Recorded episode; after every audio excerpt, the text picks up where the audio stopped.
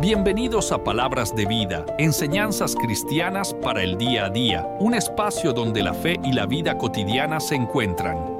En este podcast te invitamos a sumergirte en un viaje de reflexión y esperanza, explorando las enseñanzas cristianas a través de un lente moderno y aplicable pero fiel a la palabra de Dios.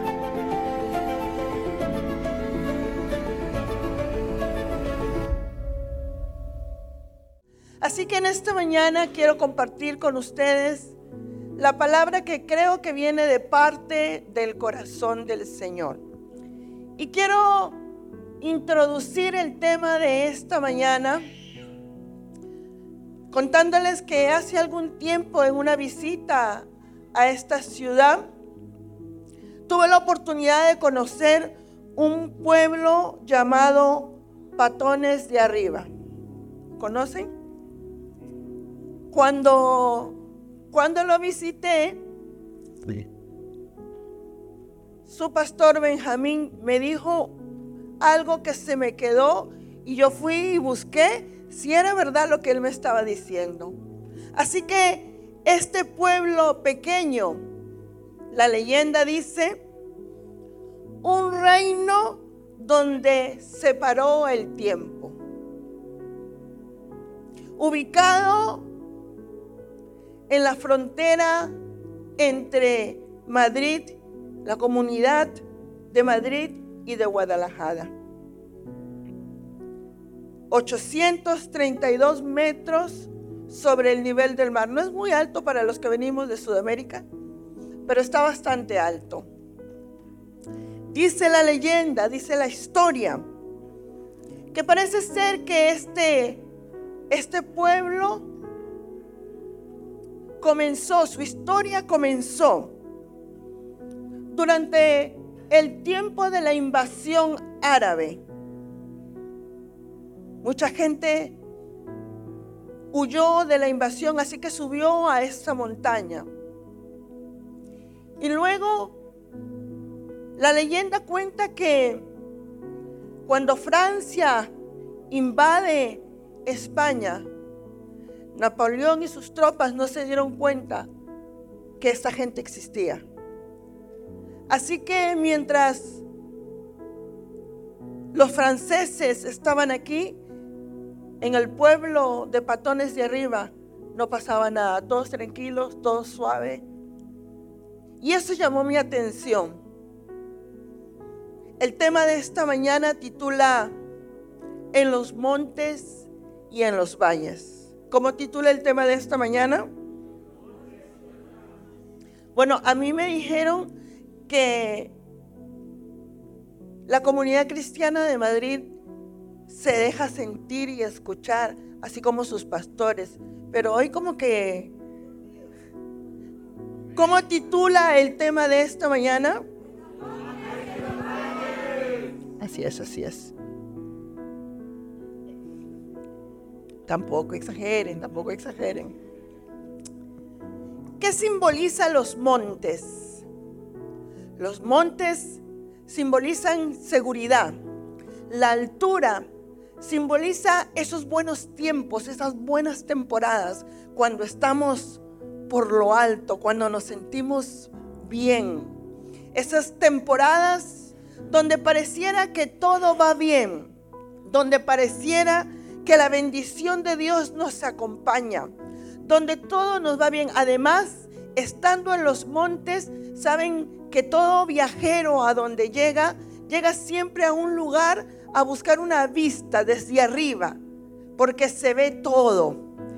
La montaña simboliza autoridad, protección, seguridad. Por eso los pueblos, la gente buscaba qué vivir. Ustedes aquí en España tienen esas esas ciudades amuralladas, esos castillos, porque simboliza esa seguridad. Y en la Biblia encuentro una historia que llamó mi atención y Dios habló a mi vida a través de esta palabra. En el libro de Primera de Reyes, en el Antiguo Testamento, en el capítulo 20, encontramos una historia donde el pueblo de Dios es ofendido, es maltratado y va a ser ocupado por el enemigo. ¿Cuántas veces como pueblo de Dios nos hemos sentido así? En ese tiempo, la batalla era contra naciones, contra pueblos. Hoy entendemos por la palabra de Dios que nuestra batalla no es con sangre ni carne. Por eso que la ganamos en oración. No es contra mi esposo, mi esposa, mi jefe, sino es contra Juan 10:10 10 dice que el enemigo vino a matar, a hurtar contra él. Por eso la ganamos en oración. En este tiempo, en Primera de Reyes, eran los sirios que querían invadir al pueblo de Dios. Y los sirios representan en este tiempo esas malas noticias. Los sirios, el enemigo, representan esos momentos donde tu fe va a temblar. Los sirios, el enemigo, el ataque del enemigo es esa mala noticia que llega a tu vida. Eso que te dice el médico y no queremos escuchar. El enemigo simboliza la presión que sufren tus hijos en la calle. El enemigo y el ataque de los sirios en este tiempo simboliza las drogas, el alcohol, el libertinaje que hoy estamos viviendo. Y el pueblo de Israel vivía atemorizado porque los sirios amenazaban con invadir su tierra. ¿Cuántas veces te has sentido atemorizado porque el enemigo amenaza con invadir tu hogar? Porque el enemigo amenaza con arrancar tus hijos de tu hogar. Cuando el enemigo amenaza y quiere llevar tus finanzas. Así que en el libro de Primera de Reyes, capítulo 20, verso 23, la Biblia dice así. Y los siervos del rey de Siria le dijeron, sus dioses son dioses de los montes por eso nos han vencido. Mas si peleáramos con ellos en la llanura, se verá si no somos vencedores. En, el, en la primera oportunidad que tuvieron los sirios, la batalla se llevó en los montes y el pueblo de Israel les venció. Así que los sirios dijeron, ah, ellos nos han vencido. Diríamos, allá en Sudamérica, bien vivos son, ¿no? claro, en los montes, así cualquiera. Ah, su Dios es el Dios de los montes. Miren lo que le contesta el Señor. Ah, Dios de los montes, ¿no? Primera de Reyes 20:28. Y vino entonces el varón de Dios al rey de Israel y le habló diciendo, así dijo Jehová. ¿Quién dijo? ¿Quién dijo? Por cuanto los sirios han dicho, Jehová es Dios de los montes y no Dios de los valles. Yo te entregaré toda grande multitud en tus manos para que conozcan. ¿Para qué?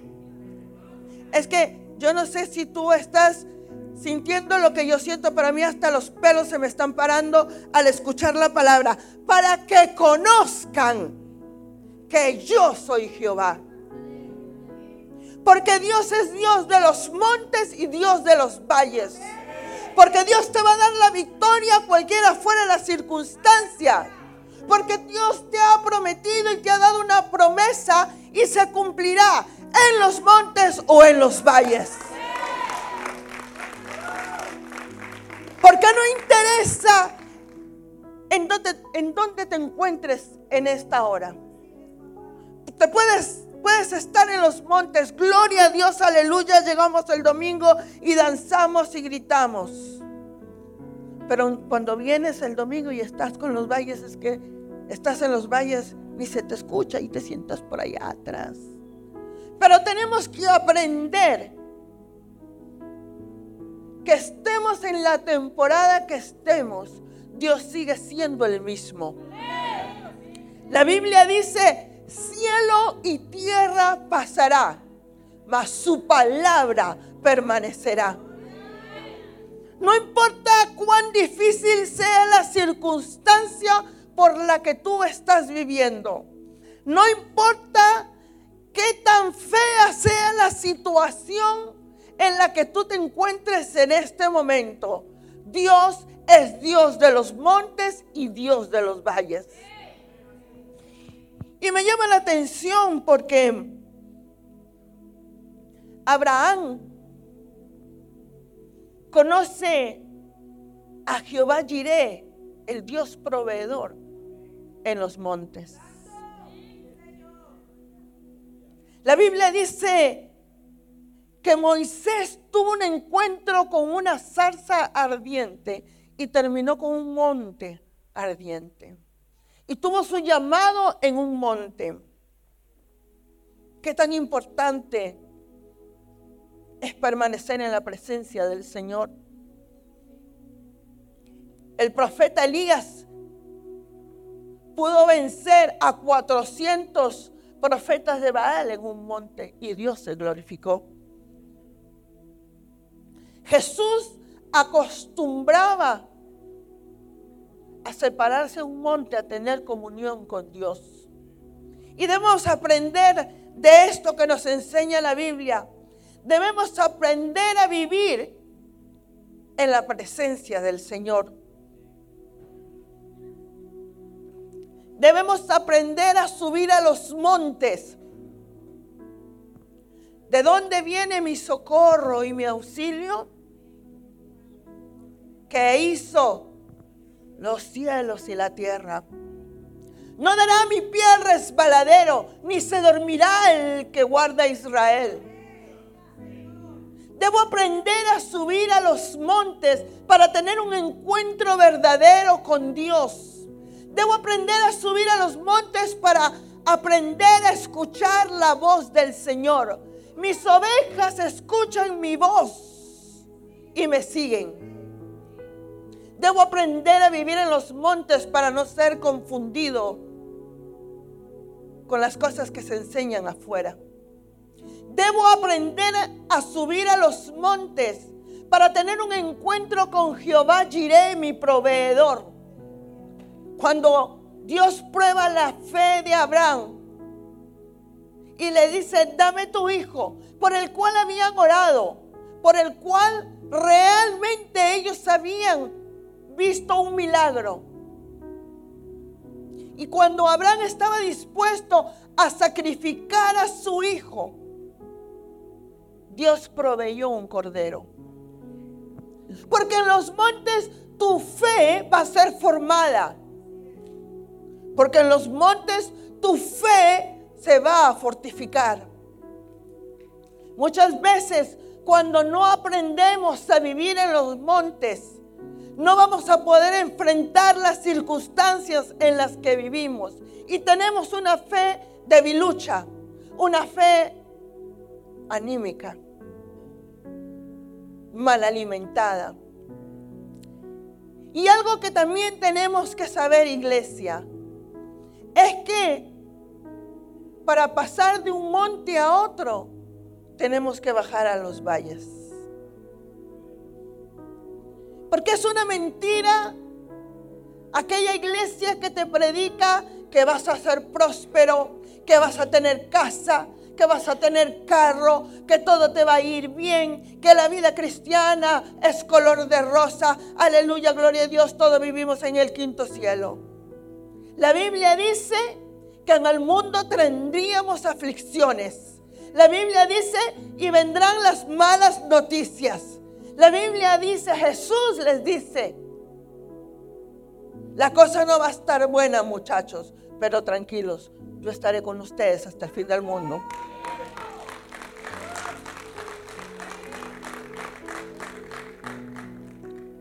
Me gusta mucho porque el apóstol Pablo, el gran apóstol Pablo, hace poco estuve en Turquía y me fui a visitar a Éfeso. Y solo el saber que Pablo estuvo predicando por ahí, no hay nada, pura piedra seca.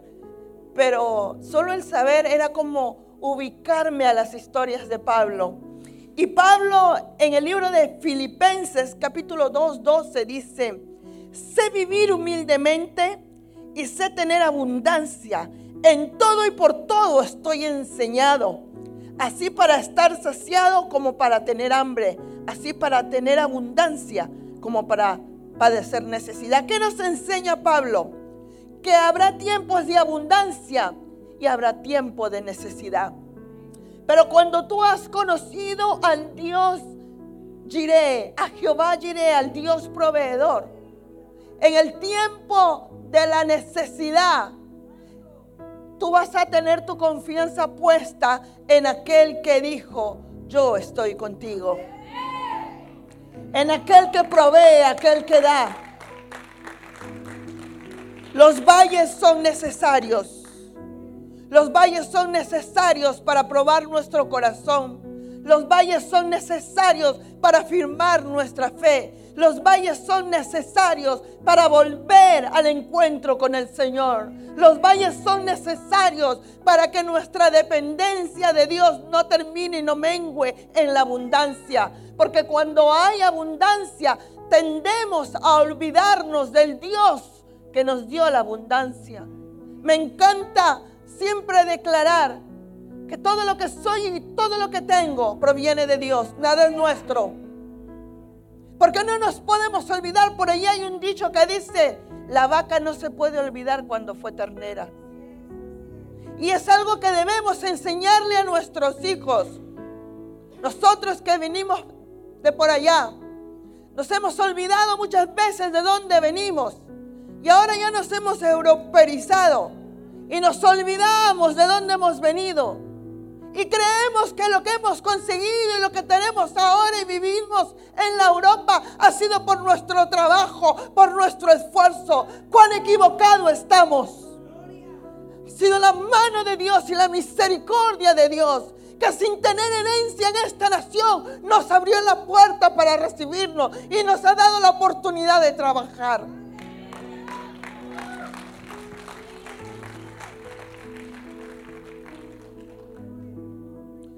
Cuando el hombre se apoya en su propio brazo, ay, de aquel que se apoya en su brazo. Por eso no nos debemos olvidar que todo lo que hemos conseguido en esta nación no ha sido fácil. Ha sido duro y muy duro y hemos tenido que derramar lágrimas. Hemos tenido que sacrificar. Hemos tenido que alejarnos de nuestra familia pero hombre que valió la pena. Nuestros hijos tienen otra oportunidad que quizás allá no lo hubieran tenido. Aquellos que no cortan el cordón umbilical, uy, yo no sé por qué el Señor está diciendo estas cosas. No lo tengo escrito. Y todo el tiempo, ah, porque en mi país. Ah, porque en mi país yo comía una carne que acá la carne no tiene sabor. Acá la ¿Qué haces aquí? ¿Por qué no estás a tu país? Lo que tenemos y lo que somos es por la misericordia de Dios. Y nuestros hijos tienen que aprender eso. Así que para pasar de un monte a otro, para pasar de una temporada a otra, habrá momentos de valles. Y me encanta entender el corazón de esta historia. Es bonito hablar de los montes y de los valles, pero ustedes saben cuál era el propósito verdadero de los sirios. Y cuando yo leo este versículo, es que lo vamos a leer. Primera de Reyes 21. Este es el corazón del tema de esta mañana. Y dice, entonces, Benadad, rey de Siria, juntó a todo su ejército y con él a 32 reyes. Él solo no podía. Y pidió ayuda de 32 reyes para pelear contra el pueblo de Israel. ¿Cuántas veces te has sentido que pareciera que todos se juntan contra ti? Y dice, con él a 32 reyes, con caballos y carros, y subió y citó Samaria, y la combatió, y envió, mensajeros a la ciudad de Acab, rey de Israel, diciendo, así ha dicho Benadad, tu plata y tu oro son míos. Escucha iglesia. Y tus mujeres y tus hijos hermosos son míos. ¿Estás escuchando lo que dice la Biblia? Este rey pagano le dice al pueblo de Dios, tu dinero, tus finanzas me pertenecen y tus hijos, y no dice cualquier hijo, dice tus hijos hermosos me pertenecen. Yo no sé tú, pero yo no he parido hijos para el mundo. No sé si la iglesia está aquí hoy.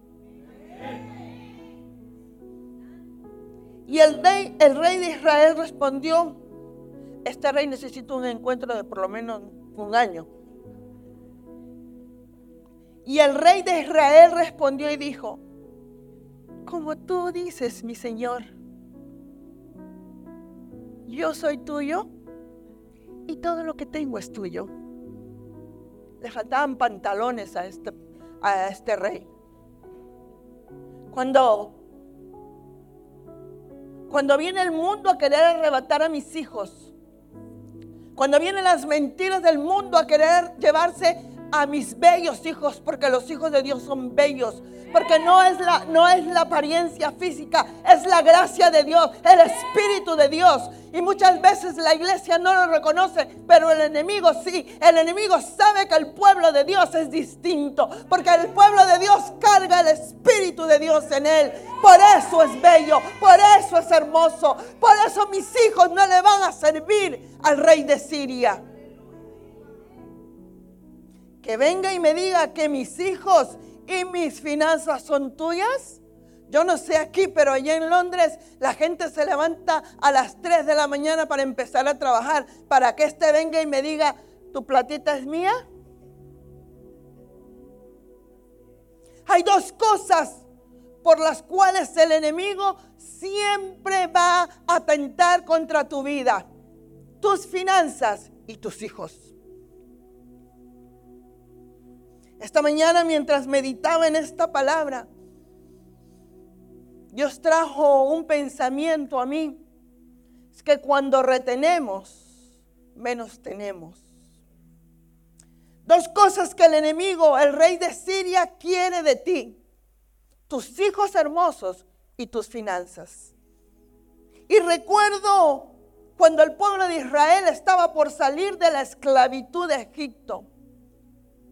Y Moisés va delante de Faraón y le dice, deja salir a mi pueblo. Voy a ir a presentar ofrenda a Dios. Y Faraón le dice, ¿y con quién vas a ir? Me voy a llevar a mis ancianos, me voy a llevar a mis hijas, a mis hijos y el ganado. Y Faraón le dice, no, no, no, no, no te lleves a los más pequeños, se van a cansar, lleva a los ancianos, no lleves tu ganado. Y Moisés le dice, ni una sola pezuña se va a quedar aquí.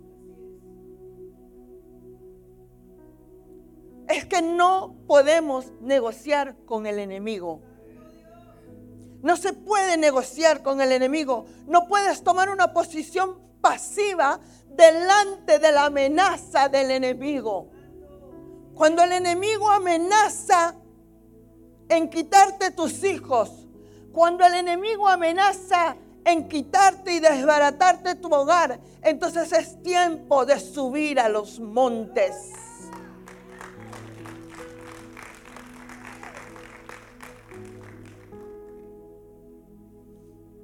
Así que en esta mañana quiero dejar en tu corazón, iglesia amada, que hay dos cosas con las que tú tienes que estar pilas. Tus finanzas y tus hijos. Y es una es una tristeza. Yo aprendí hace mucho tiempo cuando era tiempo de campamentos en, en, aquella época, mi mamá hacía lo que tenía que hacer por mandarnos a mis hermanos y a mí al, campamento. Y no solamente se juntaba la platita allá en nuestros países, ¿eh? sino que si había necesidad de cocinar, si había necesidad de atender, ella se apuntaba. A mi papá no le gustaba, pero como la veía ella afanada, decía, voy a ir con esta a ver con quién se reúne, dónde duerme, con qué pastor se acuesta. Así que él iba con ella y los dos servían en el campamento mientras nosotros íbamos a recibir. Y es una pena ahora cuando escucho que muchos padres estando aquí en Europa no pueden enviar a sus hijos. Mi madre lo hizo hace mucho tiempo y hoy tiene una hija que viaja alrededor de los países predicando la palabra del Señor, porque hace algún tiempo ya sembró y hoy ella está cosechando. Porque cuando yo deposito mis finanzas en las manos de Dios, porque es fácil dar cuando estás en el tiempo de los montes, cuando tienes un buen trabajo, cuando Dios te ha prosperado, ya tienes tus papeles en este país, ya tienes tu casa, ya construiste cuatro casas allá en tu país que no vives, pero allá las tienes. Y entonces es fácil dar, porque tienes un buen empleo. Pero qué difícil cuando estamos en los valles. Pero ¿cómo voy a dar? Es que apenas tengo. Y es que Dios no es Dios de los montes y de los valles. No es Dios el mismo el que te provee cuando estás en los montes. No es el mismo Dios que le dio de comer a más de cinco mil personas. tus hijos y tus finanzas. Qué fácil es cuando se hace el llamado al altar y vamos a orar por los hijos y el papá que se quebranta y ora. Hoy vamos a levantar una ofrenda por los hijos. Hoy ya no tengo, ahí sí ya no me gusta. El enemigo sabe que hay dos cosas en la que el pueblo de Dios toma la posición de este rey ah, sí, mis hijos son tuyos, mi dinero es tuyo. Porque cuando estábamos en el mundo y no conocíamos al Señor, qué fácil, en estos días hablaba con alguien allá en Londres. Y le decía, ¿por qué no viniste a la reunión? Es que no tengo con quién dejar a mis hijos. Pero cuando te ibas a rumbear, o cuando tienes que, y cuando consigues un trabajo y no, no hay quien te cuide los niños, no hay quien te recoja, pagas para que te los recojan, ¿sí o no? Y el domingo no llegas a la iglesia porque te salió un trabajito. ¿Cómo lo voy a dejar? Y cuando no llegas a la iglesia, es que estoy con tos, no puedo ir a la iglesia, pastor, me siento mal. Pero al trabajo con tos y mal te vas. Y con fiebre te vas. Son dos cosas, amada iglesia, que si nosotros no aprendemos a dejarla en las manos del Señor, el enemigo siempre va a tentar quitarnos, robarnos. Cuanto más ajuste, menos vas a tener. Tus finanzas y tus hijos. Por eso ellos tienen que aprender a vivir. Nuestros hijos tienen que aprender a vivir en los montes y en los valles. Ellos tienen que, ellos tienen que ver que cuando hay, servimos a Dios. Y cuando no hay, también le servimos a Dios.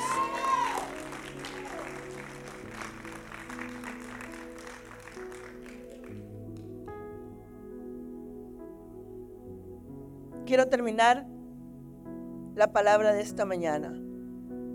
Y quiero que me acompañen al libro de Lucas capítulo 7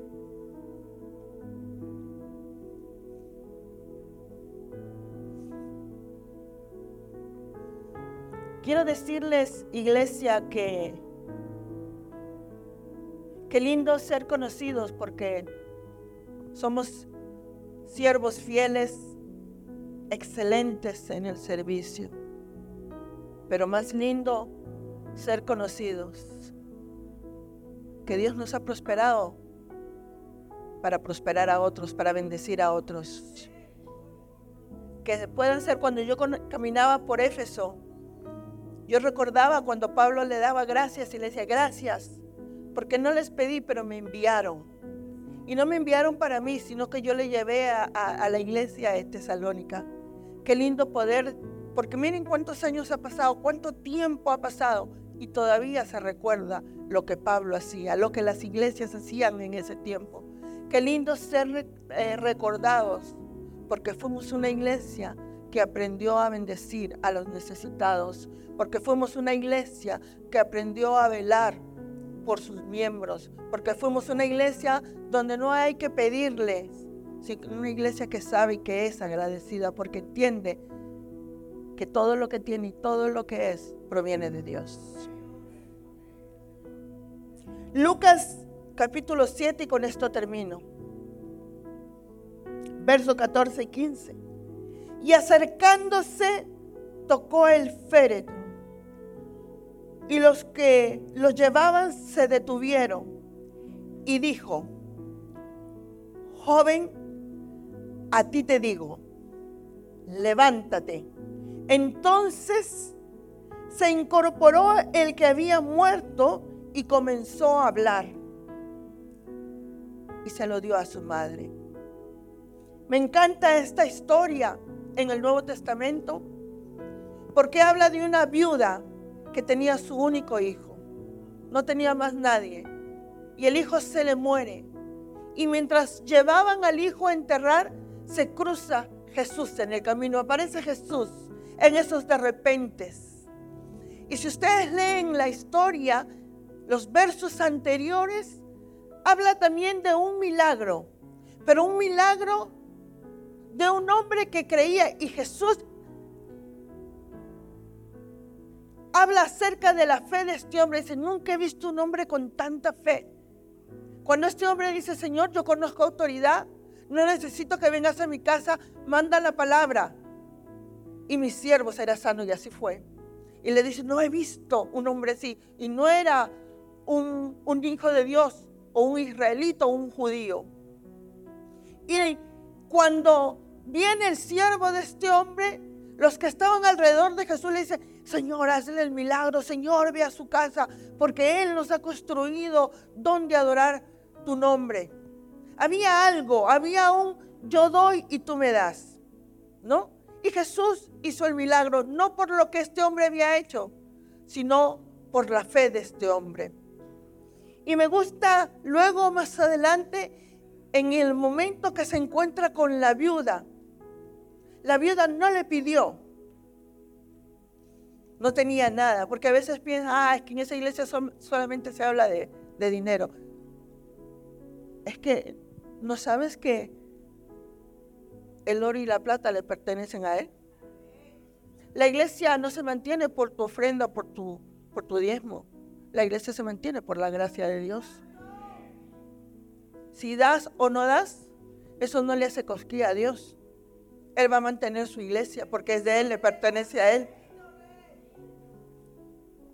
Lo que le está haciendo es probar tu corazón. ¿Dónde está tu corazón? Porque donde está tu corazón, allí está tu tesoro. ¿Dónde está tu confianza? Cada vez que tú vienes y entregas una ofrenda, un diezmo acá, tú estás diciendo, yo creo que tú me vas a proveer. Yo creo que tú me vas a dar salud para seguir trabajando. Cada vez que tú entregas un sobre aquí, es un acto de fe que está diciendo gracias por lo que me diste y gracias por lo que me vas a dar. Así que esta mujer no pidió nada. Ella iba llorando su muerto, iba llorando su hijo. Y mientras meditaba en esta palabra, Dios me dio, me regaló este verso para ustedes. Y creo que hay circunstancias y situaciones en medio de ustedes donde pareciera que la circunstancia se ha muerto y no hay vida. y que quizás es muy difícil creer en un milagro. Pero hoy de parte de Dios yo te quiero decir que para el que cree todo le es posible. Y para Dios no hay nada imposible.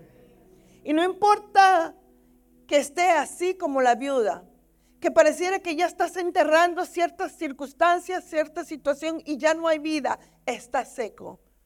Hoy dice, me gusta porque dice que puso su mano. Es la intervención divina. Dios va a intervenir en cualquiera fuera la circunstancia en la que tú te encuentras. Y Dios va a resucitar tu milagro. No sé cómo lo va a hacer, pero estoy convencida que es tiempo de resurrección. Creo que Dios, mientras la alabanza estaba adorando en este, eh, esta mañana, entendía de parte de Dios que se ha terminado una temporada y empieza una nueva temporada. Que todo lo que no fue de Dios es arrasado y Dios implanta y levanta un altar nuevo. Que toda mala influencia, todo lo que no vino de Dios sino del hombre es quitado y está levantando un nuevo remanente Tiempo de resurrección. Tiempo de resurrección. Y el tiempo de resurrección es con lo que tú tienes. Es que no va a traer de lejos. Es con lo que hay. Eso es lo que Dios está resucitando. Dios va a resucitar circunstancias. Dios va a resucitar relaciones. Cuando tu hijo, tu hijo pareciera que está muerto en las drogas, en las pandillas, en lo que pudieran estar y tú lo ves como alejándose. Te gustaría verlo aquí, pero no está. Tiempo de resurrección. Es tiempo de que tú declares y creas, Señor, tiempo de resurrección. Así que te voy a pedir, amada iglesia, que te pongas de pie.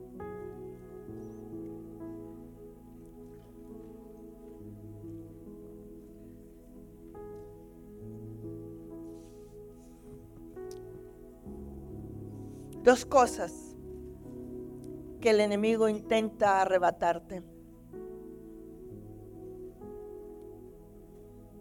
Tus hijos y tus finanzas.